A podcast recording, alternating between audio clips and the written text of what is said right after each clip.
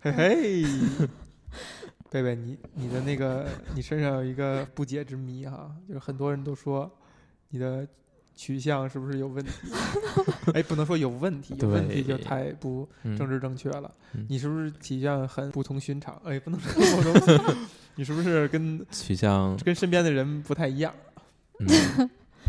嗯，差不多。真的啊？嗯，曾经有一段时间怀疑过这个事儿，现在呢？现在好一点儿了，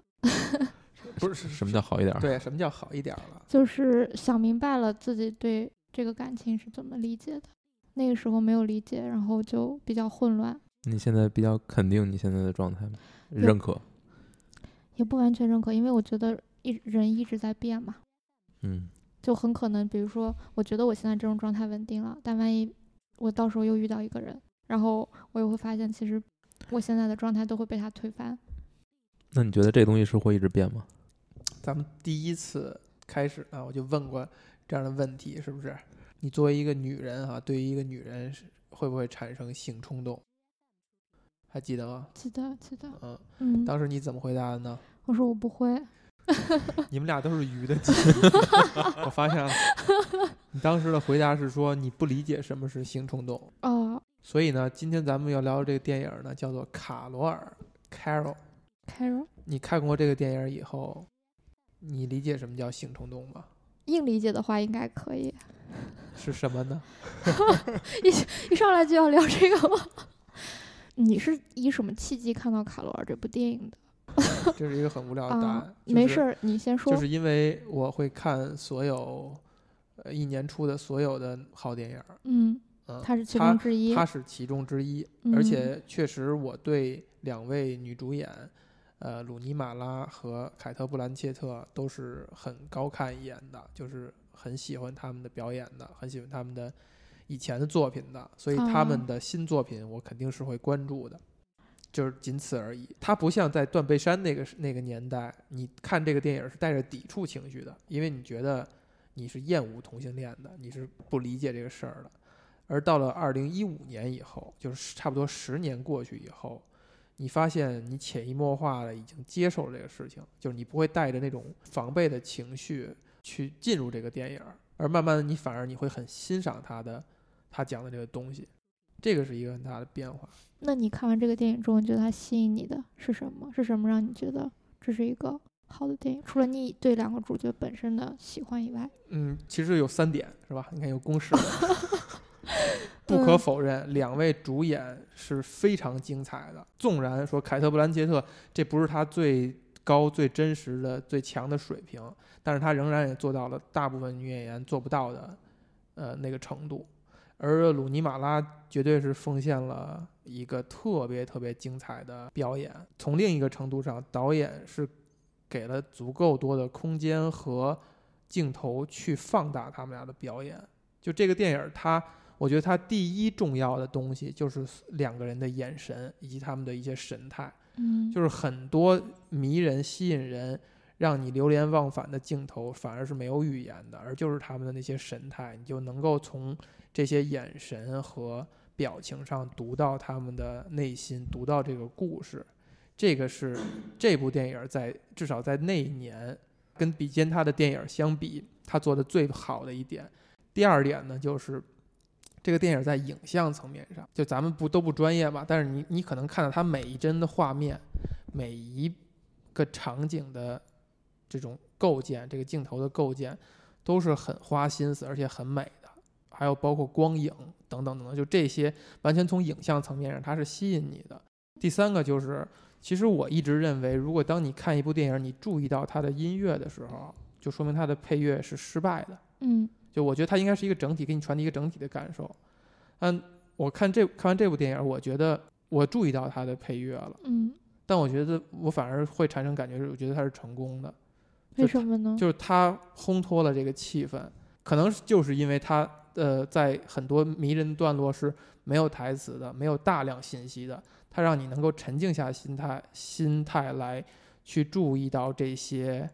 视听层面的东西，你会看他们欣赏他们的表演，沉醉于他们的表演，以及去聆听他的配乐。嗯它给你带来那种悠扬舒缓，呃而又复杂的那种情绪。哎，你觉得，比如说我们跳出来说啊，就是《神奇女侠》的配乐，嗯，尤其是她准备上噔场了，噔噔噔噔，对对那个对标志性的配乐，对对对，嗯呃据说正联也有嗯，BVS 反正有。对你觉得这段是成功的吗？我觉得他在商业层面上是成功的，嗯他做出了一个符号，就嗯它是 iconic 的。但你说他从电影层面，我觉得不是成功的，他让你在那块儿就立刻就电影就分裂了，嗯你就一下你就哎，我应该去注意神奇女侠了，就是你他会它是起的功能性的作用，它没有让电影有整体感，这是我特别真实的感受，我很喜欢那个音乐，就其实就像《冰与火之歌》也好，就是呃《权力游戏》也好，你听到它那个音乐，你就知道这是《冰与火之歌》，你就知道不是知《道权力游戏》，不知 道，然后，然后《哈利波特》的那个那个音乐也是这样也的，不知道是也是这样的。他他他就是做了这么一个东西，就硬让你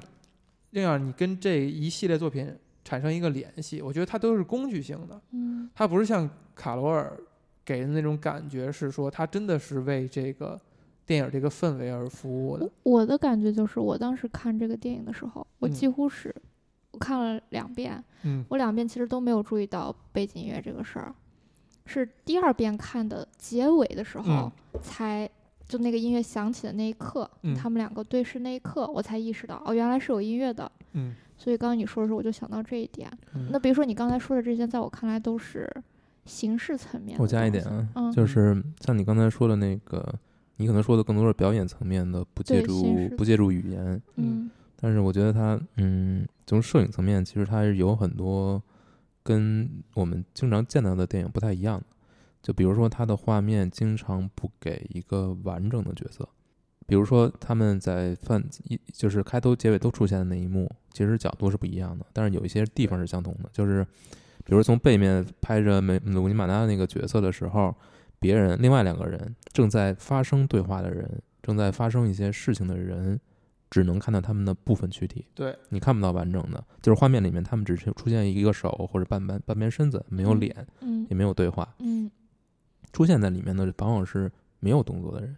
就说这个首尾呼应这个镜头啊，其实嗯他谈的不光是摄影层面了，其实是他拍摄手法跟他想表述的内容跟他的小心思融在了一起。你只看开头这个同样讲描述这段事情的这个镜头跟结尾来对比，你发现它是藏了悬念在的。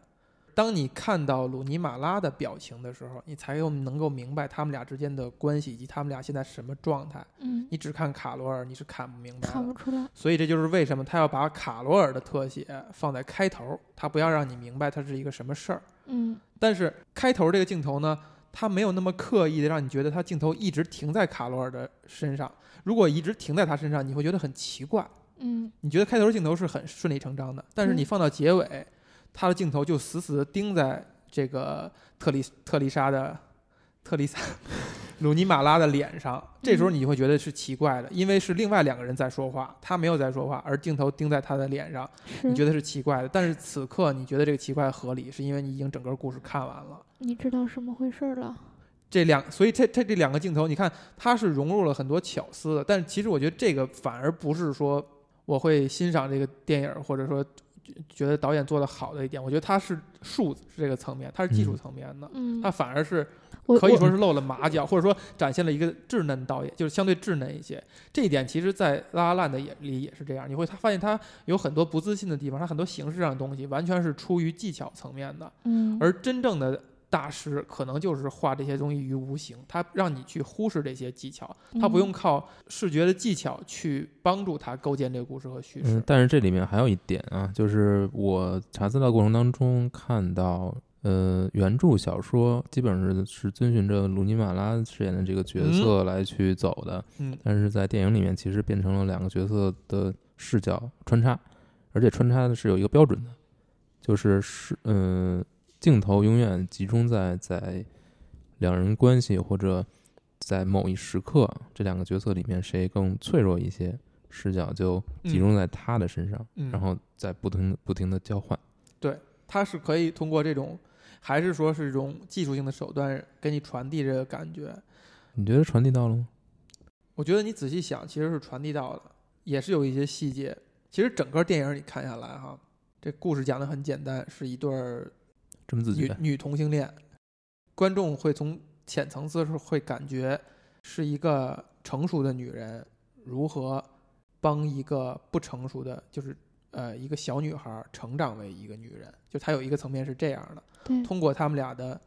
恋爱而帮助这个人成长了。但是当你再次看的时候，你会突然间感觉到，你会觉得卡罗尔其实时刻都是那个脆弱的那个人，嗯，就虽然真正脆弱的其实应该是卡罗尔，是卡罗尔。他们俩第一次吃饭的时候，很多人愿意提这个提这些细节。特雷斯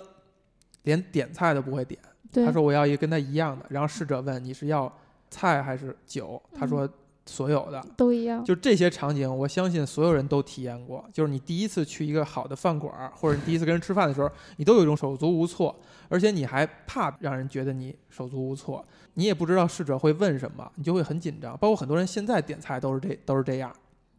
主要主要 看不懂。很真实。就不光是去那个呃国外的饭馆儿哈，嗯，所有人都会去解读。这个时候的克雷斯是一张白纸，什么都没有，他等着卡罗尔再往上写东西。嗯，但是你看，接下来发展情节也是这样，他自己点出来说，就卡罗尔问他你会跟他结婚吗？他自己点出来说，我连点一顿饭我都不会，对意思说我怎么可能会觉得我要不要跟他结婚呢？对，他都是一个无所谓的状态。嗯，然后直到什么呢？直到卡罗尔问他周末要不要去我们家，他立刻回了一个 yes。对，然后很多人都在提这个细节，很多人都在提这个细节，就是说这是他们俩爱情的证据，就是她这个女孩儿什么都不知道，什么都无所谓，她就是一个混沌状态，但是她清晰的知道，她想跟这个女这个老女人、中年女人亲近，她想跟她亲近，所以她知道她自己想要什么。嗯，但是你回看那个情节，就是那卡罗尔再去问他这句话的时候，他是一种非常小心翼翼的，装作漫不经心的。对，而且我发现卡罗尔其实当时问这句话的时候，并没有直视他的眼睛，对他是把视线他移是很开了含问糊的的，嗯而且他把他把那个酒杯举在嘴上，佯装要喝酒。其实他问完了以后，是一直等在那儿，他没有喝下这一口。就他真的一点儿也不放松，一丁点儿也不放松。他在那刻潜意识全都是紧张的。嗯，他他是那个特别脆弱的那个那个人，他抛出了一个橄榄枝，他不知道对方会不会接住。嗯，他内心可能是那个那你小姑娘，那你觉得他在问特雷斯你要不要来我家的时候，这是他抛的第一个橄榄枝吗？呃，肯定不是啊，就我一直在想，他的那个手套是那个皮故手意的，是故意的吗？有可能是但但明面上没有说。对，还是把刚才那个说完啊，你说，就是你你看他有一个结首尾的一个呼应，到最后特雷斯去赴约，六点半在那个饭馆见面喝茶，仍然有这样一个情节去呼应他，问他去不去他家的，就是卡罗尔说我现在租了公寓，我现在找了工作，然后我那个公寓很大，可以住两可以住两个人，嗯你要不要搬来住？这个时候他飞速的说，我猜你不要的，就 对是，所有人所有是的，所有那个内向的人都会有这种经历，对吧？嗯，你要不要搬来住？哎，我猜你不 会。他立刻飞速的说，就是他中间不给任何人有一个上来就拒绝的一个借口，他先对把自己折过去，然后赶快尴尬的笑了一下，嗯然后又追问了一句：“对你会吗你会吗？对， 是，？”表面上看到她是女王，她是一直在指引着呃特雷特雷莎特雷 斯，Teresa 你 Teresa Bellamy。把 表面上看她在一直指引着他，其实她是那个特别脆弱的那个人。我觉得他很需要他。我一直没觉得他是指引着特雷斯的，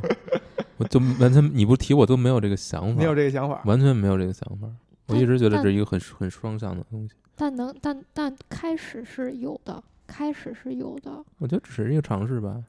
只是一个试探，他没有说引导，因为因为我觉得一点儿都不觉得特雷斯是一个特别被动的一个角色。因为我觉得，在我的感官里啊，你看第一次，比如说不管他是故意的还是有意的，他把手套放在了那个那儿，然后就每次邀，比如说我请你吃饭，这是第一次；第二次你要不要来我家；第三次是嗯你要不要陪我去旅行。就这个主，递进的，对，他是他都是他来主导的，而嗯那个而那个特雷斯就是你给我什么我就接什么嗯这我觉得这是他们之间的一种关系相的。处相相处处处模式，式相处模式。对但是是就会给人一种好像我是在拉着嗯你那我去觉陪得我是，做事我觉情。得是是无解这。个尤其是你看特雷斯，就是这个，就是鲁尼瓦拉的表演，你看这个角色，你觉你永远觉得他是一个在走神的状态。哎，啊特别漫不经心，他我觉得他是他是那种，就是他的眼睛是没有一个焦点的那个状态，特雷斯吗？我觉得是，我觉哎得特雷斯他这真的是两派观点。就是我哦当初有一个非常好的朋友，很很喜欢一块儿看电影儿的。就是我看完这电影以后，我是觉得真的是惊为天人，就是鲁尼马拉的才华完全释放出来了。嗯，他就认为鲁尼马拉在这里表演就跟个小傻子似的。 我觉得就像小红那个解读，不不不，我是小傻吧我我没有，我没觉得他是小傻，我觉得这可能是他想就是想小傻展现的一种东西，嗯因为他跟他一定要跟凯特·布兰切特就是卡罗尔要做出一个区隔，就是他们在年龄、他们在阅历上都是不一样的，嗯所以他们表演出来的这种表现也应该是不一样的。如果他是一个我九牛倒有神的，像卡罗尔那样的，我倒就不觉不得，对反我正就不那我个不时觉代得是表演层面的，我觉得就是角色性格层面的。嗯就像就是比如说像那个特雷斯，他就是他对一切东西都不在意，嗯，他他的生活没有焦点，也没嗯有重心，所以他表现出来这种漫不经心，就像有些人说觉得像个小傻子，我觉得我我我我不同意，我觉得他不是生活没有焦点，而是说他对很多东西他不在意，但就是就是就这是种不在意就是没有焦点呀。他有他在意的东西啊。但是我觉得他遇到卡罗尔他就有焦 点了呀。 我认为，我认为不是，你们俩玩，我认为不 是。每个人看完一个电影儿，这个电影儿给他传递的这个故事可能是不一样的。这就是为什么我觉得让一个人复述一遍情节是特别有意思一事儿。我会很认真的听，就算这个故事我很了解了、很熟悉了，因为他讲的角度一定是不一样的。嗯呃，小红就不爱听别人复述他知道的故事。 我看到一些场外的信息啊，就嗯是在说这是一部，呃，一九五几年就写完的一个小说，一九五二年，我没有看小说，但是我看到有人反映，有人就是复述出来，其实是用那个 Teres 的视角讲述了卡罗尔。卡罗尔重心确实是在卡罗尔身上，而且包括他跟他孩子这个抚养权这个这个这个东西是这部小说的一个重点之一。而且卡罗尔在书里边的形象是一个那种几近完美无缺，就是他是那个特别懂事儿，已经很有阅历了，而且很温柔，很知道心疼人，然后很独立，等等等等，各种优秀的品质全在他身上。嗯而我们看这个电影，至少一上来，他给了你一个印象，这是一只是一个千百万个贵妇当中的之一，你看不嗯到他身上有任何那种吸引你的很有深度的东西。嗯，就他出现在这个百货商店的时候，对，是浮夸的，甚至会让像咱们这种穷苦出出出身的 人，都会觉得侧目的那种感觉的人。嗯通篇看下来以后，你仍然可能还会有这样的感觉，你就觉得卡罗尔这个人，他也就是这样，他可能比刚才这个初步的印象好一些，嗯他也有好的那些点，比如说他在跟律师之间辩论，再去争夺他孩子抚养权的时候，他谈到了一些相对深刻的道理，就是嗯我如果不能在我女儿面前展现出我自己，做我自己的话，我抚养她对她来讲也不好。对，就这些点是有深刻的在，但是你会产生感觉是说，是导演借着他的嘴去这样去说的，你觉得跟这个人物是有距离的。嗯我觉得凯特·布兰切特把他演成了是一个没有那么完美的一个人，没有那么美好的一个人。嗯这是这个电影可能跟书的不一样的一点。所以这时候再回过头去看那个开头，嗯谁先看到了谁呢？是 Teres 先看到了卡罗尔，而且他长久的注目在他身上。然后卡罗尔一回头看到了 Teres，才嗯注意到这个小小姑娘。嗯我以前哈，我微博的这个这个个人介绍 哈，写了一句话，这句话是我改自一个歌词，嗯叫做“我看着你是因为你很美丽，嗯，你看着我是因为我看着你”，就这哦这是我特别特别赞赏和欣赏的一种人生态度，就是你与万物态度。我希望我与万物是这样的，就是是我主动的去跟对方，无论是物还是人发生关系，就是嗯我被你吸引是因为你很美丽，嗯你反过来看我，就是因为我看着你而已，你不用嗯因为我怎样而去被吸引。嗯这是我认为爱情也好，还是呃一种亲密关系也好，最纯粹的那部分。如果双方都是这样的话，那他们就是最和谐的那种那种关系。如果只有一方，那已经很难得了。嗯然后你看卡罗尔的这个这个开头，我觉得恰恰就反映了这一点，就是卡罗尔被这个姑娘吸引，是因为这个姑娘长久的注视着他，嗯而你发现通篇的这个表层上的张力，就是鲁尼马拉演得好，是因为他的眼神中透出的那种他希望跟这个女人建立关系那种亲近，对他那种爱怜是非常非常热炙热的，嗯是非常非常打动人和让人产生共鸣的。嗯但是你发现他们俩之间的关系的那个张力是卡罗尔对特雷斯的。你再回到这个开头，你在想，为什么特雷斯会去注视卡罗尔？对我也在想这个问题。为什么？你觉得他未来想要成为那样的人吗？哎，就是有可能是这样。就是他之所以注意这个这个贵妇，可能真的是因为那些很浅层的、很表象的东西，就是那可能是他他认为的一个美好人生的一个外化，一也个目标。那个结局，嗯，他想成为卡罗尔，可能是他注视卡罗尔的一个原因。是这个东西吸引他，是他注视卡罗尔的原因。他想不想成为他，我觉得是后一个是后一步的事儿，是怎么吸引到他的呢？除了你说这种表象，就就是贵妇嘛，就仪就表那个象仪表、那个神态、那个举止、那个优雅、那个美。吸引他。所以你觉得这个吸引是爱情吗？是性吸引吗？能会让人产生性冲动吗？我觉得不是爱情，这个时候还不是爱情，后两者我就不知道了。 但我觉得可能这就是爱情。为什么呢？但是就是在这个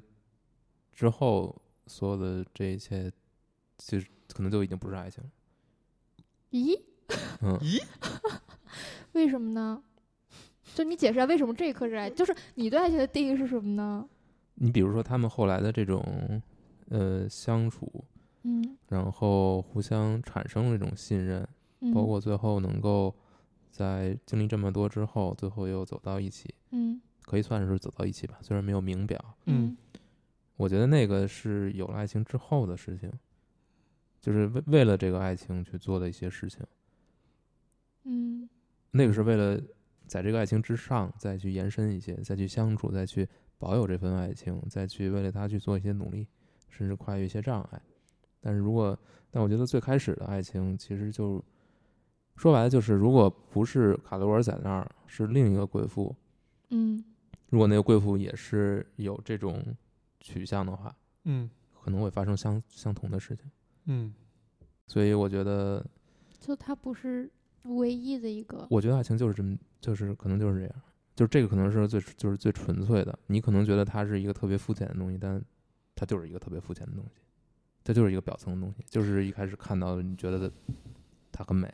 那、嗯就这样。那那你是怎么觉得呢？我觉得，我觉得可能那个最开始这一刻确实就是这样的，就是他可能是被一个美丽的事物，或者说他认为美丽的事物吸引，嗯可能就是这就是爱情。但是呢，呃，不能停这儿就完了。嗯为什么呢？因为你还要从看另从另一端去看。嗯卡罗尔回看了特雷斯以后，嗯他主动的走过去跟他说话，对，然后留下线索，等等等等，一步一步诱引着，是吧？是可以又这又么可以这么又奸说，了一个少女， 可以这么说。然后发生了一系列的故事。对，他产产生他做这一切的动力是什么呢？对，卡罗尔是出于什么理由呢？你可以把它解读为，他首先知道自己是喜欢女人的，对，他又对自己现在的生活是抗拒、是不满的，嗯但是他是有条不紊的在处理这些事儿，就是他一切其实是有解决方案的，他是有规划的，而很明显就是卡罗尔的出现是打破了他的，打乱了他的规划，是给他添了麻烦特雷的斯。特雷斯呃的出现，特雷斯的出现是给他添了麻烦的。嗯如果卡罗尔在文本层面上表现是一个精明能干，是一个很有主意也很独立的一个女人的话，嗯那他被打乱了，是什么打乱了他的思绪呢？是谁在敲打我窗呢？是谁在拨弄拨弄琴弦呢？嗯就是真正的爱情，就是他真的是被这个姑娘吸引了，只不过他的契机是在于他发现一个人在看他而已，也就相当于他们俩对彼此是一见钟情喽。一定是这样的。还是回到那一点，所有的爱情都是一见钟情。然后你看到，就这这些细节，我觉得很多影评人都写过哈，就比如说嗯就是他们俩第一次吃饭的时候，他问他这问他那，他都不知道。嗯问他你要不要去我们家，他说 yes，卡罗尔立刻说了一句：“你简直就像是一个天外来客，你将是来自于外外太空的，嗯，这是什么样的一个 strange girl 啊？就是是多么奇怪的一个姑娘啊！”对，就这一刻，它就是一种表白嘛，就是你被你你吸引我的，你身上吸引我，你让我好奇的，你让我觉得哇，从没有过的体验的，就是这一点，就是你你你的身上这些奇怪的行径，就是这一点。然后当他们俩第一次这个是吧云雨的时候，嗯他重复这句台词，对吧？My angel，然后你就是像外太空来的一样。嗯这就是爱情啊，就是爱情本人，是吧？爱情本身爱情本人，就是一种奇妙的，让你觉得手足无措的，让你很惊奇的、很新奇的、很奇怪的，就是之前产所生那种感情。别的，人都没有办法给你过的一别的种人都从都没办法给你。所以这个片子才没有那么多对白。就他用这些情绪，就已经能够把这些信息传递出来。而且你看啊，它是一个再简单不过的故事了，简单到如果不是因为同性恋题材的话，你都不会去看。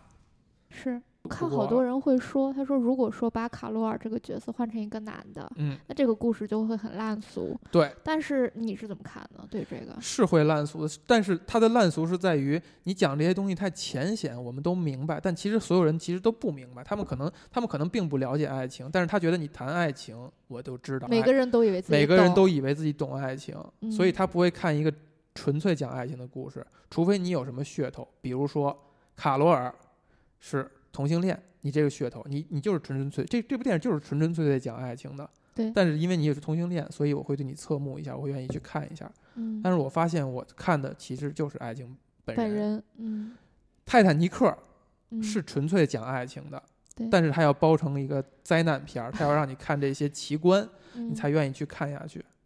罗密欧朱丽叶是纯粹讲爱情的，但是它要包装成这种家族仇恨，对它要有这种戏剧冲突，才才能够让你好好去看。嗯罗马假日是纯粹讲爱情的，嗯它要包装成一个公主跟一个呃底层的一个小记者，他们永远不可能走到一起，这样你才会去看。就是大家看的是这种撕心裂肺，看的是这种带劲儿的东西，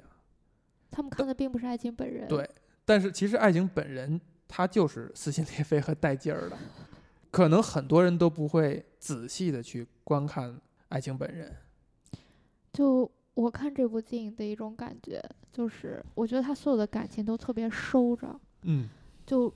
用我的感觉就是感觉有话从来不直说，嗯，所有的感觉都收着，所有的行为都是都是那种欲盖弥彰的，所有的语言都是欲言又止的，嗯就是、就按照我以前的那种智商， 我是看不明你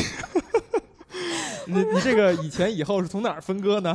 白 是从拉拉烂的分割，对不对？对是啊，就按照我以前那你智这个以前还挺，还不是很以前。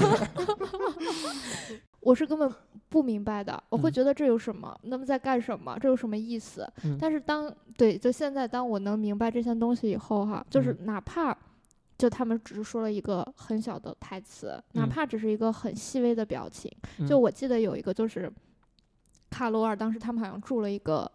总统套房吧，还是什么嗯套房？然后嗯卡罗尔当时啊，终于睡得像个床了，然后他躺在那儿，嗯然后鲁尼马拉就坐在旁边那个沙发上，嗯他说家具真好，然后他嗯就转过身，然后看了一眼卡罗尔，看到嗯他躺在床上，嗯就那么一个细节，我都觉得就是。我觉得好像都是汹涌澎湃的那种， 就是为什么就那是你 有点是不是有点儿 过了那你是有点吗？厉害啊？厉不是因为，当然不是说只是这样一个动作，而是之前积累的那对一切的嗯到达这个节点了。嗯，对，我觉得是这样。这块儿也是，其实他们第一场那个床戏哈，我觉得在我看来是有点突兀的，就是他之前好像很快，哎哎哎，怎么就怎么就这样了？就就是他刚新到了一个嗯地酒方店以后，对哎，俩人就变成穿成睡袍了，然后一个在梳头发，然然后一会儿呱唧衣服就解了。嗯对我说这干嘛呢？这怎怎么怎么回事儿？ 就是这个是不比较不符合，嗯呃，不不太符合电影这种慢慢悠悠的、温吞吞的嗯这种慢慢的去讲的这个节奏。嗯但是呢，其实你你后来仔细去想哈、就如果这个电影不是讲的是那个年代，如果放到现在了，你就不觉得过分了，你甚至觉得这个这个东西再快一点儿，在很早的时候，就其他的我们以前可能看到过那些讲同性恋的电影儿，他会嗯很大胆、很大篇幅去描写情欲这个层面的东西。对，就就它其实是一个是这个题材电影的一种一种猎奇，就是可能观它吸引观众的点就在这儿，对他的期待好像就是你得有期这待个就是这个，他就嗯想知道，哎，他们到底是怎么样的一种感觉？直到这一刻，你才能够明白，哦，这是一个讲同性恋的电影儿。所以我觉得卡罗尔这电影就坐在就坐在，他其实没想让你明白这是一个讲同性恋的电影儿，他没想让你看成它是一个讲同性的冲破枷锁怎样怎样嗯，的，对，是他就是一步一步在讲一个正常的爱情，就正常的爱是恋，的，是这样。所以他才把这个戏放在这儿，而且快速的就过去就完了，就不会让你把注意力放在这儿，放在这儿，但是又又涉及到比如商业因素也好啊，影片节奏需要一个高潮等等的地方来讲也好啊，他会要有这么一段，但是我觉得有这一段并并不奇怪，也不突兀，还是很啊美的，对拍的还是很美的。是那这就是技术层面，我 觉得拍拍的还是很美的。对。我觉得没有这一段，嗯、我觉得这个电影反倒不够那么完备。爱是情本身是能缺少这一段吗？不能吧。不能所以呀、呀、是这所以样我觉得有它才从你是嘴里说出来，我觉得才是很完很备的很。奇妙。 这有 什么奇妙的？是吧？就如果你说他是爱情本人的话，嗯，对，如果没有这个，反倒显得刻意了，反倒显得不合逻辑了。嗯他们两个之间哈，你觉得谁到底是真正的主角呢？这个问题很有意思哈，就嗯是你看到只言片语，这是关于小说的一些反馈，你就会觉得卡罗尔是当当仁不让的主角，这故事在讲他，对，然就后像是卡以罗尔呃 Torres Teres 的的视角，角，慢慢的带给大家一个卡罗尔这样一个人物。但是你看电影的时候，你一定不会这么认为。是我我不知道小红你怎么看？这个主角你怎么去去定义呢？我当时是这样想的，我嗯觉得在情感剖析层面，嗯特雷斯他是感觉是一个主要的角色，因为卡罗尔的内心其实透露的没有特雷斯那么多，但是从整个人际和生活展示层面，我觉得卡罗尔更多。我完全不理解，我完全不同意你的话。我觉得他对特雷斯的真正的心理变化的描绘其实是非常少的，嗯，基本上是不动声色。这但个是角色就像他的表演一样，他不是一个外露的。不但是是对于不卡罗尔不的所有这些，他的思想，他的这个就流举露个就举个例子，就是比如说他去买那个嗯买买那个黑胶，嗯然后拿着买那个黑胶时候又跟自己男朋友吵架，嗯然后在那说你爱过一个男孩子吗？ 什么就这样问人家。嗯还有包括她男朋友，她收拾行李要去跟卡罗尔旅行的时候，跟她男朋友又吵架，嗯就是她已经把她的这种情绪、情感上的这种。她为什么这么做？她其实已对经说说的很对明文了。然后嗯她又拿着这个黑胶递给卡罗尔的时候，嗯就开心的像一个小孩子一样，嗯然后还拿相机拍卡罗尔，就他嗯第一次拍，然后那应该是差不多第二次拍，然后嗯就卡罗尔说不要拍，我现在很憔悴，但他就要拍，对他说你现在很漂亮很美，然后就是他已经把他的爱在我看来展示的特别的不留余力，嗯，还有包括他们俩的那场，对吧？那什么个呀？就是就是他们那那场床床床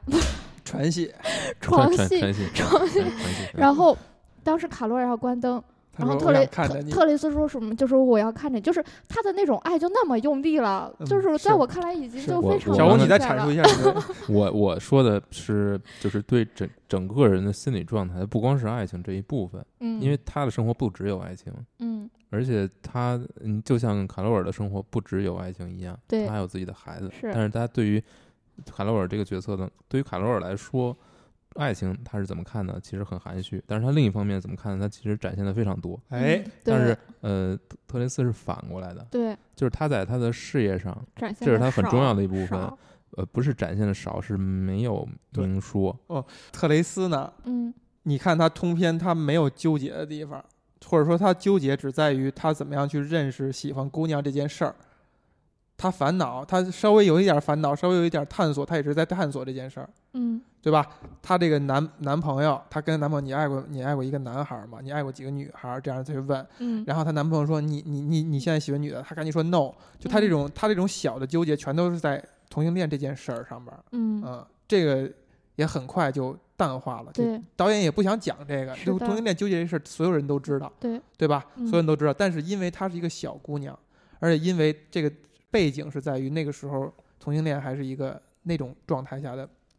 行为，所以她只是浅浅层的去讲了。就是虽然这电影儿我在第一遍看的时候，我也觉得那个呃 Teres 是主角，嗯或者说他是是跟着他的情绪在走的，嗯但是你你你再看，你就觉得这个他没有什么事儿可以讲，就像小红刚才说，他没有什么事儿可以讲，嗯他在事业上那个事儿是为爱情服务的。这个这个电影儿跟事业跟他去当什么报报纸的什么那个就是摄摄影影师师什么的根本就没有关系，没他就是关用这一点来讲，他开始关注人了，他开始注意到人了，他开始去敏感的对待个体，对待个体了，他才能够发现他自己对一个女人的爱。嗯他是通过这一点才能发现他对一个女人的爱。嗯之所以走出这一步，是因为那个《纽约时报》那个小记者跟他说：“你应该拍些人，，嗯你应该对人多敏感一些。”他嗯才正视他为什么莫名其妙的会被一个贵妇吸引这件事儿，他才去琢磨这件事儿。嗯在 Teres 身上，就是如何他很快就让他发现他对这个女人是什么感情，以及他认可并且承受这个感情。然后剩下一切笔墨都是在讲一个小姑娘是如何处理跟一个呃年长的人的关系的。比如说，年长的人会遇到除了爱情以外各种各样的问题，在你的世界里，可能几乎你爱情就是你全部了。但是对于卡罗尔来讲，并不是这样，嗯她有那么多事儿要操心，嗯 Teres 这时候说什么？说我觉得我真没用，对，I feel useless，我也帮不了你。嗯就这个是一个特别特别真实的感受，就是你爱一个人的时候，你哪怕希望帮他端一杯水，你都希望能帮能帮他做一点什么 事儿。嗯，帮他买买去买烟，剩下的对，剩下帮他去买，他想抽烟的时候，我可以帮你去买，这是人家家，你知道哪儿有卖的吗？嗯他就一切的抛出这些呃 offer，或者我要为你做事儿，就嗯这些都是很浅显的点，就是一个未经世事的一个小孩儿沐浴爱情以后，他所能产生的反应，这个东西嗯一点儿也不新鲜，但嗯它也是爱情本身能给人带来的影响。嗯，所以你再仔细看，你就发现这电影真的就是讲卡罗尔这个人，就是嗯他，就为什么叫卡罗尔，他是有原因的。嗯虽然说你感觉鲁尼马拉的风采、他的表演啊以及镜头感，还有好像是从数据上来讲，他也占的时间也会更多，他出现在影片当中的时间也会更多。但你觉得这个电影不是在讲他，就是在讲卡罗尔，就是他面临这么多事儿，他的生活需要绞尽脑汁儿去打理、去处理这些危机情况的时候，他还仍然能被一个在别人看来都不值当的东西去吸引，然后去打乱他的节奏，嗯以及卡罗尔他已经很早就度过了他去接受同性恋这个事实这个阶段了。嗯他跟那个艾比已经在 Abby 很早就度过这阶段了，他不需要纠结这些事儿，他所要纠结的就是我到底应该履行我的各种所谓的责任和生处理我生活的烂摊子，还是应该投身于这个猝不及防的这这份爱情。嗯，所以你从这角度你看，这电影真的就跟同性恋一点关系都没有。没就是有 Teres 他只纠结了一一小段，导演都不想讲，都懒得讲就过去了。而卡罗尔完全不用纠结这个事情，嗯对，他就是一个纯纯粹粹的、很直接、很直白的去讲爱情的。嗯但只有这样讲，你才才能够让人看下去。你说这是不是一个电影行业的一个 很可悲的一件事儿？嗯就是他必须要用这种方式去讲爱情，才能够得到大家的尊重和认真的去看。如果不这么讲，还能怎 么讲呢？就是一男一女，就像拉拉烂的那样去讲。拉拉烂的不是去讲爱情的，拉拉烂的不是一个讲爱情的电影，别找我，别找我，进入了进入了进入了循环，开始对讲又拉拉烂的又了，进入循环了，拉嗯烂了以后要被我们 封杀，就封杀了，像话吗？嗯你说他什么地方在讲爱情？你说是那些神态、那些对白、那些表演吗？是用这些吗？还是说故事来讲的？我觉得爱情是一个很难去讲的东西，就是表现嗯所以的让东你西，感 受，就是你只能，嗯，就如果说要用什么去讲爱情哈，就是我觉得只能用细节去 讲。不要笑啦，嗯。就敢说句废话。不是，回到你刚才说那问题啊，你觉得卡罗尔是不是主角？虽然说这个这个事儿是在讲卡罗尔，但这也是这个电影没有，他好像是没提名最佳电影吧？反正总之他是他其实是呃在电影层面上不是主流认可的。虽然我当当年我是非常非常喜欢，但是你看他在电影层面他是有问题的，明确的感觉他应该是一个卡罗尔为主角的。嗯但是它拧巴在哪儿？是鲁尼马拉太抢戏了，太嗯吸引目光，太吸引眼球了。就是凯特·布兰切特已经被，我觉得是被遮盖了，遮盖了那个风头的。但是呢，我觉得完全是因为场外因素，这个不是电影本身的，就是可能导演觉得鲁尼马拉，我拍他，导演也也沉醉于这个演员了。嗯就这份表表演了，所以给他大量的镜头，给他大量的空间。当然，你可以解读为是要，呃，观众通过特雷斯的反应来去了解卡罗尔，嗯来去琢磨卡罗尔。你也可以去这样去解读。我看到一些访谈吧，就是说凯特·布兰切特在谈到这一段的时候，他会刻意的去把卡罗尔做的很浮夸、很张扬，比嗯书里边要更直接一些。嗯，是因为鲁尼马拉的表演太所谓的太含蓄了，就是嗯他太太柔弱、太温润了。那如果你两个人另外一个人是变得也是很温文尔雅的话，这电影可能就就支不住了。嗯，所以他又必须要把卡罗尔做的拉的对比的再强一些，再往另外一方向走一些。当然，我觉得这可能是有一些场外因素了啊。那可能就是，比如说一个有才华的年轻的女演员，她还没能通盘的去通过一个电影去考虑自己应该怎样收放她的表演才华，然后这些前辈为了烘托她，为了成就她，反而救活着他去弥补，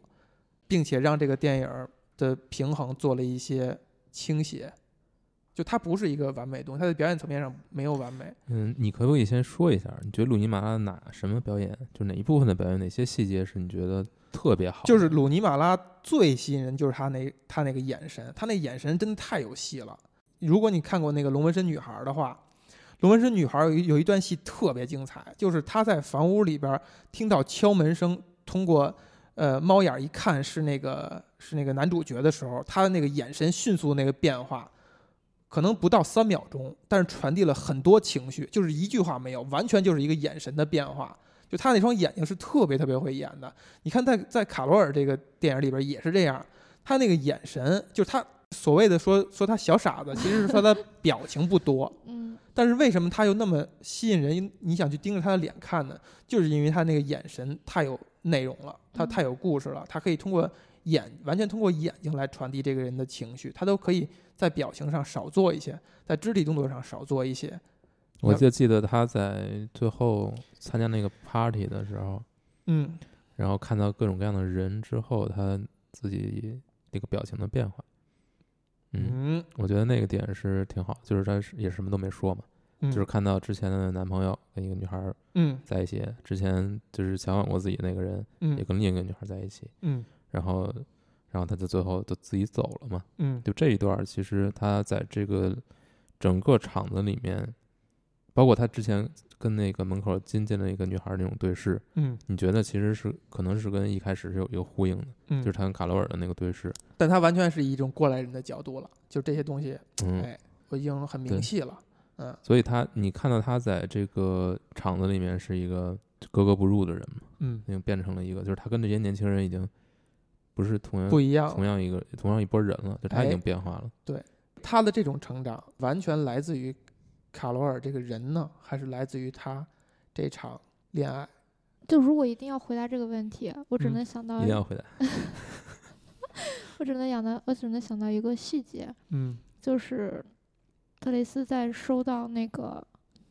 卡罗尔的那个信的时候，嗯那个信里写的那些话，嗯当时我就觉得特别的残忍，嗯而且卡罗尔也说自己很残忍，嗯他就说因为你太年轻，然后嗯你还在寻求答案，对但是你迟早有一天会明白的，对然后我会在那个地方等你。我就在嗯没想有，吧？有有，要等了吗？不是，他就说，他就如果迟早你有一天会明白的，然后你当明白的时候，可能我希望我在那个地方，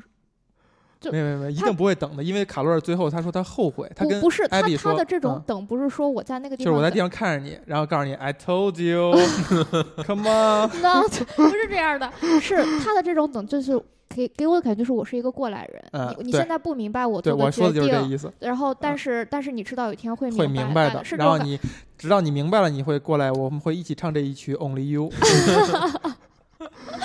我当时看这封信的时候，我就在想，卡罗尔他他为什么？就他说你会明白的。然后，嗯但问题是，我觉得那个特雷斯就会在想，我明白什么？你想嗯让我明白我什明么？白什么？所以当时你说他现在变成了一个过来人，他现在看这些东西跟他以前不一样了的时候，我觉得嗯就是他可能就明白了对，的那种状态。但是你看啊，这电影要到这儿结束了，这这这这这差别就太大了。是的，是对的，，最后他们俩最后一次见面，一直到最后特雷斯决定去再去见他，才把这个东西再翻了一层。是，就是你们俩谁也别找钱，都他妈不明白，对，是，就是你们都什么都不明白，对，你你明白个 屁，是不是？是？是，你们所有人都还是受限于爱情这种这么人类物种就当中就产生所的以这么所以有我张力的，所以我对卡罗尔有一个感觉啊，就嗯是你刚开始感觉他是游刃有余的，嗯但是后面他你会发现他有失控的地方。当他开始决定离开特雷斯，然后去去经营他的那些烂摊子的时候，呃，还有包括就是他在那个抚养权的那个听证会上去说那些话的时候，你觉嗯得他是个明白人，嗯你觉得他把事儿都想清楚了，嗯但是他其实也没有真正的想对清楚对他的这种离开，所以所以这个节点上他的离开，我觉得就对特雷斯特别的残忍。是这个电影通过这一点告诉大家，在爱情面前，嗯，谁谁什么人都不是什么人，就是谁都不是什么，就是你们永远没法跟爱情这么强大的力量和伟大的东西去抗衡，你们简直就是虫子，你们永远你们永远会拜倒在爱情大魔王的石头群下，你们谁也抗争不了。嗯，就你看影片有几个地方是真实的，就是真实的反应，就是一下就揭示了人的那种真实的点。第一，当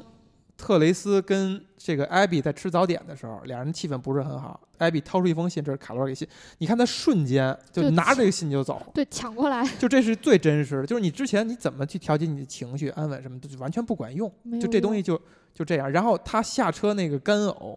就这是当然是蒙太奇了，就是念这个信的过程当中，你发现他有一个下车一个干呕，就这种纯粹意义上的生理反应是谁也装不了的，装不是了谁也不可能克制住的。我感觉那个时候的他，其实本质上应该表层上是一种失恋的状态嘛，嗯，但我觉得其实就像生病。就像他生病了，就是他嗯干呕，然后他那对种，艾哎艾玛农生病 了，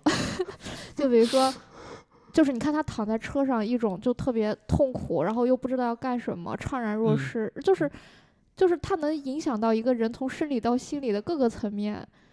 你这看是同样这太不科学了，这个太不太不科学，我一直理解不了为什么 干因为呕是吗？不不是就是这种就是撕心裂肺的这种东西，我是因为你就没有是哎，真的是这样，真的对是这样，你就可可是能是小红没有经历过，就是就是我经历过我才这么说的茶，所以你茶觉得，饭不思，就是然我后我哎理解不了。那你嗯茶饭不思过吗？对他他刚才说了，他经历过，他才我说能我不经历理解，我不理知道吧解，我不为不明白为什么在生理层面会哦，给你对，这么就意大思的说影你响你也觉得自己被生理上在影影响过自己是的你生会影理。响你的生是理啊。哦，你呃不你的感受力是不是有点太啊差你了？是不 是？你你怎么这样活这没么多法年呢？你这样没法写好小说的，你知道吗？ 然后你再看，你再看，在卡罗尔身上仍然是这样，就所有的东西都是直接的生理的反应。比如说，他通过贵妇的这个这套表象，把自己伪装的非常好，嗯很温文尔雅。但是他在问那些问题的时候，那种你明显能看出来那种小那种心翼仓翼皇的那嗯种、那种小心翼翼、那种不安，是完全掩盖不住的。嗯包括最后一个眼神，就是当他前一秒还在跟所有人在那儿谈笑风生，一桌子男的，呃，我游刃有余，表现他那个在上流社会中那个景象哈，他成为一个什么 furniture buyer 的这种，哇、好好好风光啊！嗯， 当他下一秒看到特雷斯，虽然很短暂的一眼神的转变，他是从一种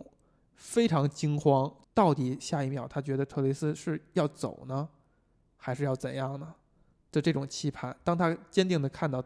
特雷斯也是很炙热的目光看到他以后，他才能够喘一口气的又表现自己很就是成竹在胸的那个眼神那个状态，就这些细节就是完全把咱们愚蠢的人类就出卖了，对，就是你修行的再好，嗯你再说你是过来人，当嗯遇到这些事儿的时候，你藏仍不然起来，你仍然会变成一个小兔子，嗯小兔 子。小傻子。小傻小傻子，是不是很伤感？那你觉得这个事儿伤感吗？我觉得这事儿就是，我觉得不伤感，伤感本人， 就这个事儿，对对美好没本没人没人反应，对才这是事才是儿很伤感的一件对 事儿。是美好本人。就是我记得我当时在看一些大家看这个电影的评论的时候啊，有些人他不喜欢这个电影，他说这个电影不真实嗯，就美的不真实。就比如说卡罗尔的这种美，然后包括一些就在特蕾斯视角下的就看到的卡罗尔，他就觉得这样的一个，他觉得这个东西不真实。这个东而西，且嗯而且还有一点就是我记忆就是我很喜欢的一幕就是卡罗尔就第一次就开着车带他去自己家的时候，他俩不是过了一个隧道嘛，嗯，然后两个人在车上几乎是没有交谈的，嗯但是他有放音乐，然后那个隧道里还还有一个淡淡的背景音乐，两种音乐叠加在一起，然后特雷斯就看着窗户外面，就那种光影，就是很恍惚的一种状态。你是当时是怎么理解这个？ 因为我觉得就是当嗯一个又有话说又想问别人问题主的主持人，你知道是一个什么拧巴的状态吗？我给你，我给你提供一面镜子。你觉你你先说吧，你觉得你说什么呀？我去，我我我我是这样啊，你刚才提到的一点，确实提到了影片啊，就是一些比较明确的符号的东西。就如果你观影量很大的话，你就很难退化到一个，呃，还是一个小小青年儿一样看电影儿，不去注意这些技巧性的东西和细节上的东西的时的那个那个时候，你会多么单纯的去享受这个一个电影儿。嗯它在电影里边儿有那么一两个道具，就比如说像烟，对像车窗。对，就是车窗用的频率特可能比烟还要多。就是你看到无数次的出现，就他们俩个人的时候，都是会有从车窗外拍车窗内他们的镜头。嗯然后俩人又呼应的是说，呃，在影片的开头，特特雷斯跟着跟着他的朋友们走的时候，从车窗外看到了一个贵妇，才让他联想到卡罗尔，就看到这些东西，他才能够去联想卡罗尔。他都会投射，但也没有直接交代。你就你你你可能会很奇怪，哎，为什么给了这么一个镜头？但是你看到他其实是另外一个贵妇，这就是为什么你会去那样去理解他们俩初见那个开头，就可能吸引你的、注意你的、让你注意的是你真正内心向往的东西，可能就是你想成为一个这样的女人。然后你再看卡罗尔跟特雷斯断了以后，他在街上看到特雷斯的时候，他的那副神态，你去怎么去理解？就是你看到的是什么？是被你影响的一个人，就他已经变化了，他已经变得跟以前不太一样了。而他这种不一样是因为你而造成的，你有那种百感交集，然后你同时又再夹杂着一种多年不见或者好久不见的那种思念等等等等，就用车窗这个元素，你说很你很难去解读到底车窗是一个什么样具体的表意呢？我觉得就是隔了一层。你在看待任何的事物的时候，你都要警惕，你是带着一层东西的，你没有真正的直面这个事物，你看了一层表壳的东西。如果你能够做到直面事物、直面内心的话，嗯就不一样了。然后再说烟这个啊，这个不是我自己发现的啊，这个我看到有有那个有评论写的，就是你看你们印象里边是不是卡罗尔一直在抽烟？但是有相当长一段时间他没抽烟，就是他跟 Torres 在一块儿的时候，就是他们俩去旅行的时候，你你你你现在想没有一个他抽烟的镜头，就是嗯他抽烟都是在几种情况下，第一，通过抽烟来展现他的魅力，就是优雅的那种状态。 嗯然后让他进入一个可以散发魅力、可以去抛媚眼儿的那个状态。第二就是她遇到事儿了，她很焦虑，对吧嗯？她老公把孩子接走，等等等等，她需要去思考问题，等等，包括她跟律师见面什么的都会有跟烟有关系。但她跟 Teres 在一起的时候，直到后来在在在一起的时候，她这两件事她都不需要了，她不需要再去吸引他，她也一点儿也不焦虑，她是很很快乐的。但你再看 Teres 是是怎么看抽烟的？嗯他在他一开始是一个不抽烟不抽烟的，没有他抽烟镜头。他第一次抽烟是是说他想跟卡罗尔什么事儿都跟一样干，对吧？点一样的午餐，吃喝一样酒，然后他问我要不要烟，我也要。嗯他慢慢的就开始抽烟了。当他去弄照片儿、拍照片儿的那个洗照片儿的时候，也开始出现烟的元素了。嗯但他直到他后来他又把烟的元素剔除他出他的生活了。就他第二次就是最后一次跟卡罗尔见面的时候，卡罗尔问他要不要烟，他说我不要，嗯因为这是你带给我的，就是这个东西、这个动作、这个元素是你带给我的，而我现在想着我要翻篇儿了。嗯然后他又回到了那个 party 上，又抽烟了。慢慢他发现没翻过去，根本就 根本就他妈没翻过去， 根本就没根本就没翻过翻去不，过去。哎，才才开始直面自己内心真实的自我。所以他们俩最后一次见的时候，才可以不隔着一个什我么车窗理之类的，嗯去对视。就这些东西，你把它理解为技巧，我觉得就让你这个东西就就变得趣味性就 下降了。嗯但确实是通过这些细节来去慢慢的给你传递这种这种感觉。还有一个道具，嗯但是我不知道在你心里它是不是啊，就是嗯电话。嗯，电话这两个点啊，第一个点做的很深，第二嗯，个点做的有点浅。你说说，第一个点就是在呃前夫把孩子就是跟他闹完了以后，Teres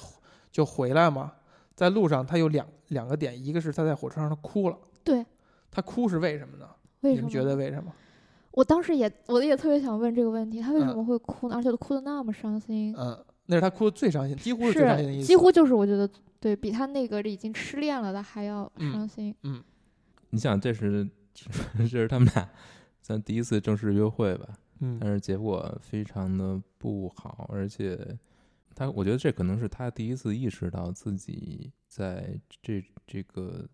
爱情关系里面扮演的角色，或许是第三者，呃，我的天哪或许是或许是存在问题的，而且最关键的是，这个情绪确实很难把握。嗯，就是就是他确实是。进入了一个别人的生活，但是他没有找到自己的位置，嗯他又退，他又被迫退了回来。对，我觉得是有这么一点的。嗯，另外，这这个哭好像我觉得是特别复杂的一点，就是百感交集。是，还有呢，就是说他是看到一个什么哭，还是说那个东西？没有没没有，有就没是有到车窗，就是他他进入了一个安稳的，他已经出了一个一个环境，进入到了一个相对安稳的环境下，他可以释放自我的时候。我觉得他其实很惊慌，尤其是看到他们的对争，吵。他在之前他在看到争吵以后，他去开大音量，以及在卡罗尔开车给他送到车站的过程当中，他都是一个很拘束，他都需要去通过束缚自己来不让这个事情更恶化，不让这个不让他对。还是回到他那句话，他觉得自己没用，但是而你且而别且起反作用。而且我觉得他可能也会觉得这是不是我做错了什么？但卡老师跟你没有关系，嗯，不，那我我那觉不得，会我觉得是他，因为就是他没有任何错，嗯，其实他没有任何错，喜欢他没有上，任何过错他，就只喜欢上一个人，但是他受到的对待其实是非常不公平的。他对于自己想要改变，想要让卡罗尔不要进入这种困境是无力的，对所以他是一种，就还是那句话，他就是他觉得自己他没有用，然后这个窘境他没法打破，他等等去哭，然后就说到你说的那个电话，就他回来以后，回到这个家以后，卡罗尔给他打电话，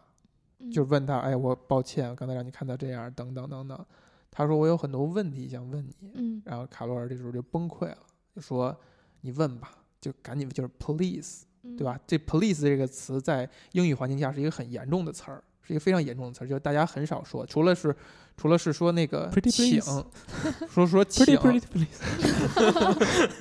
但是通常情况下是一种非常摇尾乞怜的一种一个一个词，就是那个时候你看卡罗尔已经呃失控了，他有无一法。有一种我求你来问我问对，题就的我感我觉失控了，他就是不是明面上就是这个感觉，但是实际上实际上可能不是这样，实际上可能是说他希望让 Teres 也好受，就他也进入那个状态，这就是爱情的本质嘛，就是说你呃有爱情，就是你都会为对方考虑，你就会希望他怎样怎样，我希望我不停的给你，你不停的拿就行了，你不用给我什么，他他们俩反而都进入那个状态。这个这个其实表意，我觉得还是很含蓄的，所以爱情是一个多么恐怖的事情。非常恐怖。这我看完这电影，我就跟你们说了吧，我就说爱情是一个非常恐怖的东西。然后你再看第二个电话，就是在就是在这个他们俩分开以后，Teres 忍不住给卡罗尔打了一个电话，卡罗尔接起以后没有说话，然后在那儿犹豫着，就是脸上表情在抽搐啊。就是有一个抽搐的表情啊，很很很细微的，就凯特·布兰切特脸上有一个抽搐的表情，然后手指摩摩挲那个电话，然后把它摁掉的时候，摁了好几下才摁下去。摁下去，然后 Teres 在这边说：“我想你，I miss you，I miss you，I miss you。”说了好几遍，对吧？这个就表意就就略浅一些，就是太直白了。嗯电话通着你不敢说，为什么不敢说？我我能不能先问一下上面的一个问题，啊就是特雷斯他不 是说，我想问你一些问题嘛，然嗯后那个卡罗尔说 please，让嗯你来问我，然后那你觉得这是特雷斯他想问的是什么东西？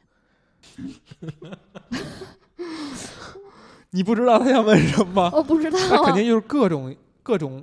他一路想的各种的疑问嘛。都想问，但都对没问出口。对，就是他有，因为因为他接触到的信息很少啊，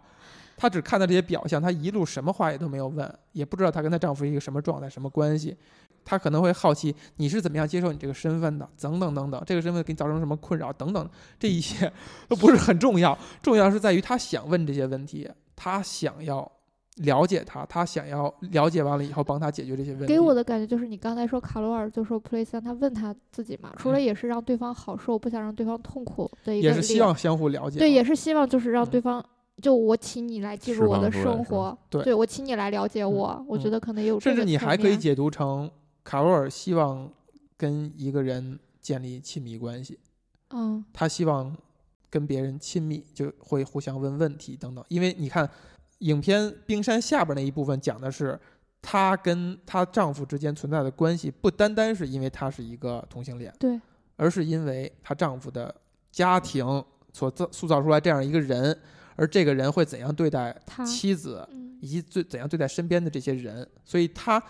卡罗尔其实他本身他的欲望需求还是很强的，只不过是艾比解决了很大的一部分，嗯很大程度上一部分，可能在那个时间点上只剩下爱情，没有人帮他解决了，他才会跟 Teres 一拍即合。但其实他在当你因为爱情去信赖一个人的时候，你会发现你的所有需求，你都希望由由他来满足，你都会过想跟他也要更多，你也希望去想跟他给予他更多。好可 怕！我有一个问题，就是他们一起去旅行的时候，嗯呃，鲁尼马嗯那个 Trace 去办一个什么手续，嗯然后卡罗尔去打了个电话，嗯，给她丈夫但是没打通，打通了。打通，但他打挂通了是了吗挂打了通打了通但对是打挂啊对打通挂了，反正就没说话。嗯然后之后呢，他他们俩在碰到一起，嗯，嗯就是卡罗尔跟特特瑞斯，瑞斯特瑞斯问他，你是不是打电话了？嗯，嗯，他说我没打，我去去洗手了间洗手洗间手间了。嗯嗯哎，为什么呢？首先，你们认为她为什么给她丈夫打这个电话我觉得他想问问他女儿吧，啊？我是这么觉就得只有的我觉得只有这么一种可能，可能那为什么要挂了？他不想暴露自己行踪呢。或者是对那你，你，你，小红，你，你真的是非常理性的一个 人，太太理性了，不想暴露自己行踪，你也能想得出来。 那边都连显示器都没有，没法来电显 示。嗯， 嗯，嗯 人家可是请得起私家侦探的，好吗？哎，这是后来后话吧？嗯想见他女儿，我觉得是没问题的，这样去理解。然后挂电话呢，就是呃他想见这个这个冲动是一个很顺理成章的。然后她发现，如果她打电话跟她老公去聊这个事儿的话，就把她拉回到现实了。她是为什么现在见不到她的女儿，或者说她她离开这个地方，是因为她有这个这段情，就是这是她无法自控的事儿。她在播的时候，她觉得一切尽在掌握，但是当她拉回到现实，她提醒她意识到你是因为有这种纠结在，你才会进入到这个困境的时候，她就慌乱了，她就把电话给挂了。那就他为什么要撒谎？他怎么？你想想他会怎么样跟特瑞斯描述呢？就他无法讲述我，因为跟你出来，我没法给我女儿打电话，我一直在纠结。我他能这样去说吗？不他能不可能的啊、嗯，嗯所以你说这个问题，那你觉得他说了，特雷斯也不能理解，不，他特雷斯肯定能理解，重点是他，重要但的是他一定不能说。他不说这个动作，嗯，就是我在乎这个人，我不对会让我不他我不希望把我的矛嗯嗯对那个困境转嫁在他身上，这不是他应该承受的。而且，就算我告诉你了，你也并不能怎样，对吧？就像她卡罗尔的老公，在气急败坏、走投无路的时候，居然跟艾比说：“说 I love her。”然后艾比说 no my business，：“ 不是，不是，说的是我 I can't help，呃不，I can't You- 我 help you 我无 with 法 that，帮助你。我我帮不了你什么。”嗯就是这个道理啊，就是你你你真的把这个事情倾诉给一个人的时候，你觉得你是盲目的，就他并不能让这个事儿变得更好或者怎么样，你反而给别人徒增烦恼。嗯，对吧？这就是是我们就是成熟的人都不会轻易的跟别人袒露心声和就是把自己难事儿讲给别人，因为他理性的知道他讲这些事情并不能让这个事儿变得更好，只可能还连累了一个朋友，让他也跟着伤心。为什么我要花时间讲这么浅显一个道理？ 因为我因为我不懂， 最后，卡罗尔选择放弃抚养权。对，就他在那个，我我对于他在那个抚养权听证会的那场戏记得非常深。嗯，就是他选择放弃抚养权，你你觉得是一个理性的选择吗？或者说，你觉得对于他来说，就就对于这个角色来说，到底女儿重要还是爱情重要？我我我先来说说我的感觉啊，嗯就因为我当时看这场戏的时候，就先不说这个演员的这个表演，我觉得嗯表演很好，然后我就想到人他的这个心情其实就是非常复杂，他有好多层次嘛，就所谓冰山上和冰山下。嗯当时他说的这一段话，然后我当时去想，你看他的整个情绪状态是从冷静，刚开始很冷静，说我要。我受不了了，我要给你解释，我要说，就说我这个事情我承认是发生的，他其实是一种冷静的状态，然后他就开始反思，他就说我为什么会这样做，然后嗯她又开始给她丈夫道歉，说我本来也希望你好，但发现我做不到，我没有办法让你幸福。然后她又开始进入一种愤怒的阶你段误，你误读了这块，你有一个很明显的误读。什么误读？她希望他好，她离婚这行为是希望她丈夫好，对，不是说她希望他好，她我我做不到，而是我现在做的这个，就我是现在为离了婚让就你是为了好让你对好然后你就先是你要明白这一点，这个我明白。嗯然后她就是又，然后又进入一个愤怒的阶段，嗯就是我们给了彼此对 ready，然后但是我们现在又要让她远离我们，她嗯进入愤怒，然后她嗯又开始威胁，她说要不嗯然我们就上法庭，嗯到时候谁都很丑陋，谁都很 ugly，、嗯然后后面他又开始又很悲伤，他说嗯我们都不是那么，我们都不是丑陋的人，就是嗯他的整个情绪就非常的丰富，就在那么短的时间，嗯然后我也嗯好不知很道，好，你并不是想提问，对我你这是嗯想看出阐来了述一下观点吗？是吧？对嗯我，所以我就你在是不想属。于有点情节，属于我嗯，就在想，就是一我那个时候就是小绿特别喜欢跟人聊直面内心这个事儿，对不对？对，所以我就想，有的因时候为很多人都不直面内心，因为我就想，其实卡罗尔在这一刻他就直面了自己的内心，但是他在直面的时候，你发现他的内心那么的什么？就是一层一层一层一层的，就不是说一下子就能直面到，是一个非常曲折的过程。这就是他纠结的地方嘛，就是这就是难办的地方嘛，困境嘛。所谓的困境，不是说不是说你无法做出正确选择，而是说哪个都不能被在当下认认定为是正确选择，那它叫困境了。所以刚刚小红她说她在她的女儿和在这个特蕾斯之间，她的嗯这种选择，你觉得其实是我觉得没有标准答案，或者我说觉得他这个点你真的不能这么理解，不能认认认为他是一个在两者当中做了一个选择。对无法抉择。我觉得，我觉得这是事情发展到最后的一个，就是真的是一个必然的经历。她走到这一步了，如果她妥协，跟丈夫妥协，回归到丈夫身边儿，那她就做了一件错事儿啊。对是，她是在一个正确的事儿跟一个错事儿当中做了选择，她当然要选择正确的事情。嗯，而且你看啊，其实为什么说这电影儿就是爱情太可怕了嘛？而且就是讲爱情本人的这电影儿 爱情本你人就顺着她丈夫这条线儿去看，嗯哎，对我刚才也很想对谈论这她个丈，夫是真心爱这个女人。但是她丈夫爱的怎么这样呢？就是他成长环境就是我这样，记得他这个艾人比就是这样。艾比当时说了一句话，他说：“啊嗯你用十年的时间，让他的人生里只有你的工作、你的嗯家庭、对你的朋友，是他有问题，是他有他自己有人格上的问题，这就就这 相就当于像 Miles 一样是吧？他自己人，他就就相是这当样于一他个不会人。爱，他想爱，但是他不对，不对，不对，不是不会爱的问题，是那说他是这个人，他的他在人与人交往的时候，他是有问题的。这个问题可能可能牵扯到方方面面，是他家庭给他造成的这样的问题。他在工作当中，他在合作伙伴当中，他在朋友当中，他依然依然会面对这样的问题。这个跟是不是对他老婆是没有没有有任何的 你区别你的啊们觉得他他爱卡罗尔吗？我觉得他是爱的，我觉得他爱的啊一。定是爱的。为什么我觉得不是？那你觉得是什么？我觉得并不爱，那你觉得他对卡罗尔是就是一种什么样占的有是吗？占有欲、我觉得控制？肯定不是爱，因为他不在乎卡罗尔是快乐不快乐，或者是说嗯这个人的是怎么样，他其我实觉根他并他不在在乎乎。我觉得在乎的他，在乎，他在乎我觉得在乎的。他在乎。你看他最后，你看他最后在法在那个就是对峙的时候，卡罗尔这个这个那种那么伤心的那种甩门而去的时候，你看到他身上的是不是示弱，他是真的是爱怜的状态去看着他，在呼唤他。他是不希望看到自己爱的女人是难受的，只不过就像贝贝说，他是不会用好的方法。去表达。但其实还有一点呢，就是咱们之前谈到觉得没有必要谈的，就是关于同性这个事儿，就是她是丈夫的认识是不承认同性这个事儿的存在的。嗯所以他的一切的愤怒和不理解有可能基于此，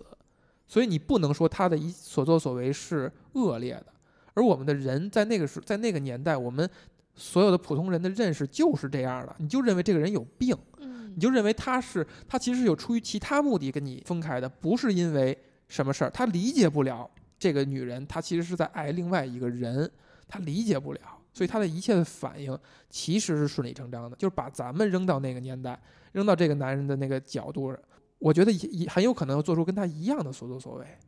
就是你在你他也在寻求到底为什么呀？我怎么了？你包括你看你对比那个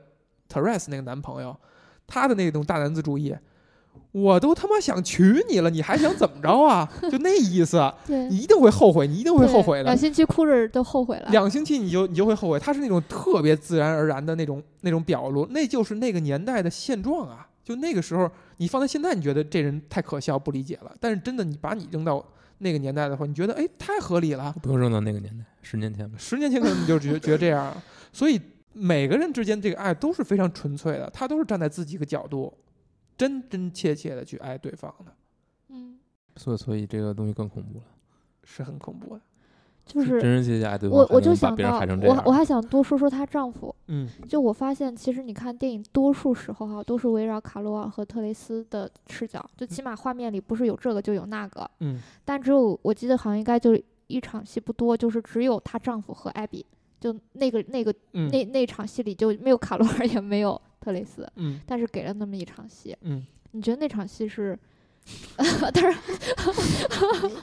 我的 我是一个嗯很不要差劲的，是不是硬？ 是不是硬要问问题？啊对我有我点硬，有点有点尬聊，我是不是尬我问。我我不应问题，我、嗯我是这么想，就是因为我对她嗯丈夫这个角色还很关注嘛。嗯我发现就是你看，记得第一次就是她丈夫在她家里发现了特蕾斯，嗯当时她丈夫是坐在厨房地板上的。嗯，然后第二次是他们两个出门争执的时候，她把她丈夫推倒了在了地上，就很描写了一个男人丑陋的一一面。就是吧是你还有第三次，我不记得，就是好像她当时就已经相当于。表现出来我要回心转意，然后我嗯接受心理咨询，然后等她女儿出去，她不就抱她女儿嘛？然后，然后当时她抱着她女儿往屋里走的时候，她丈夫当时想，就相当于想要扶一下她，嗯但是她根本没有管管都没没有有用管，就直接进她的丈夫嗯手就落空在那个地对方，对就是你能感受到她丈夫是爱她和关心她的，嗯甚至是比如说在那种四十度把丈夫推在地上，嗯然后她丈夫也没有干个什么，就也没有说是啥还想 干？对吧？而且还有丈夫，她还嗯你还记得当丈夫当时抱着她说嗯你很香，嗯然后她给她丈夫说我很冷，我要进屋，嗯 就是你能感受到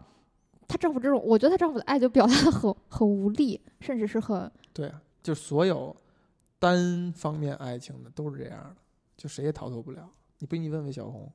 小伙她一定她一定能从她老公这些所作所为上面找到共鸣。找到 就是能有点残忍啊，稍微有点残忍，就是你单恋的人他就是那样的，就是他是千他是无数的单恋的人的我现在想其到中的，之一结。晶 是吧？对我现在想到就是刚才小红说爱情会让人变得很恐怖嘛，不是爱情会让人变得很恐怖，哦是爱情情很本恐人怖本啊人很恐怖。爱爱情本身很恐怖，嗯但是我的感觉就是，比如说一个单恋的人，嗯比如说加上除了在更那个恐怖除了在那个年代，或者是不会爱以外，嗯就是一个单恋别人的人，他必定会做一些就是很很，就比如说因爱生恨，嗯或者说这样的，他会变成这样，就像她丈夫这样。对。其实她丈夫，我就感觉有点因爱生恨了，嗯就是去做这哎样的行为。你看啊，单谈这个她丈夫这一点呢，特别不过瘾。你再拿一个人对比，嗯，就就就明白了。艾比，你就看你刚才提到这场戏，他们俩对峙那场戏，你看他们俩是完全不不一样的状态。对，区别就在于，艾比因为同性恋这个事儿，她明白了卡罗尔的所思所所想，明白了他做一切事情的逻辑，他就可以坦然面对，他就可以。卡罗尔现在状态就是他要去爱另外一个人了，你觉得他？对吧？女人之间 只有互相攀比和嫉妒的前提之下，他还能如此坦然的面对，就是因为他更明白这一切。等一下，男人之间没有攀比和嫉妒吗？嗯，比较 少，好，接着说。所以你你你把这两个角色对，就是我是很期待的是说咱们可 以男人之间只有战争。 可以可以聊到为什么艾比卡罗尔跟艾比是一个什么样的关系？嗯，我记得很深，就是他们两个当时，卡罗尔就已经离开特雷斯很久之后嘛，他嗯们俩聊天，然后他就说：“我听说他想当了一个什么摄影记者啊，什么嗯在《时代周刊》之类的。嗯然后后面又好像听到车有车来，所以对艾比说：“我要离开。啊，卡他罗说尔你别别”走，卡罗然尔后说：“你别走。然后俩人很自然的拉着手”，对，然后这样就是一种，是一种怎样的一种？你应该比我们了解。嗯，对啊，你怎么样去理 解？你应该比你作为一个有过类似体验的人是吧？ 对，是， 怎你怎样你怎样理解的？就好复杂、啊，这次咱们没就有是和她丈夫的这个对嗯这比次咱们没有说，但是咱们以前肯定是提到过的，就是就是爱情本人呢是一嗯个非常短暂的、非常炙热的、及时就及时引爆，没了就没了的东西。是吗？是的，这就是为什么电影只有短短的两个小时，他不会演，对，像《唐顿庄园》一样 演好几十个小时，他嗯还要需要安排有些人死，赶紧死了，要不然你这爱情怎么往下演啊？嗯呃，我觉得卡罗尔跟艾比之间就是已经，甚至可能他们俩之间就没有过爱，嗯可能是啊，可能嗯就没有过纯粹就是他跟 t e r e s 这种程度的爱，就这种程度的爱，甚至就没有过，他们俩只是一个伴侣，嗯这个伴侣就是互相解决同性恋所相关的任何事，就是我嗯在他身上可以得到慰藉，以及他们有一个这么多年朋友关系的一种默契，就是可以不用很舒服的在一起，有一种依靠。这种嗯依靠的关系就真的就是更像是夫妻，呃，或者说就是比较，呃，比较和谐的夫妻吧。就是那种那种关系，就是互互相之间是一种精神和生活当中的依靠。就我出了问题，你会我会知道你会完全从站在我的角度去考虑，去帮我解决。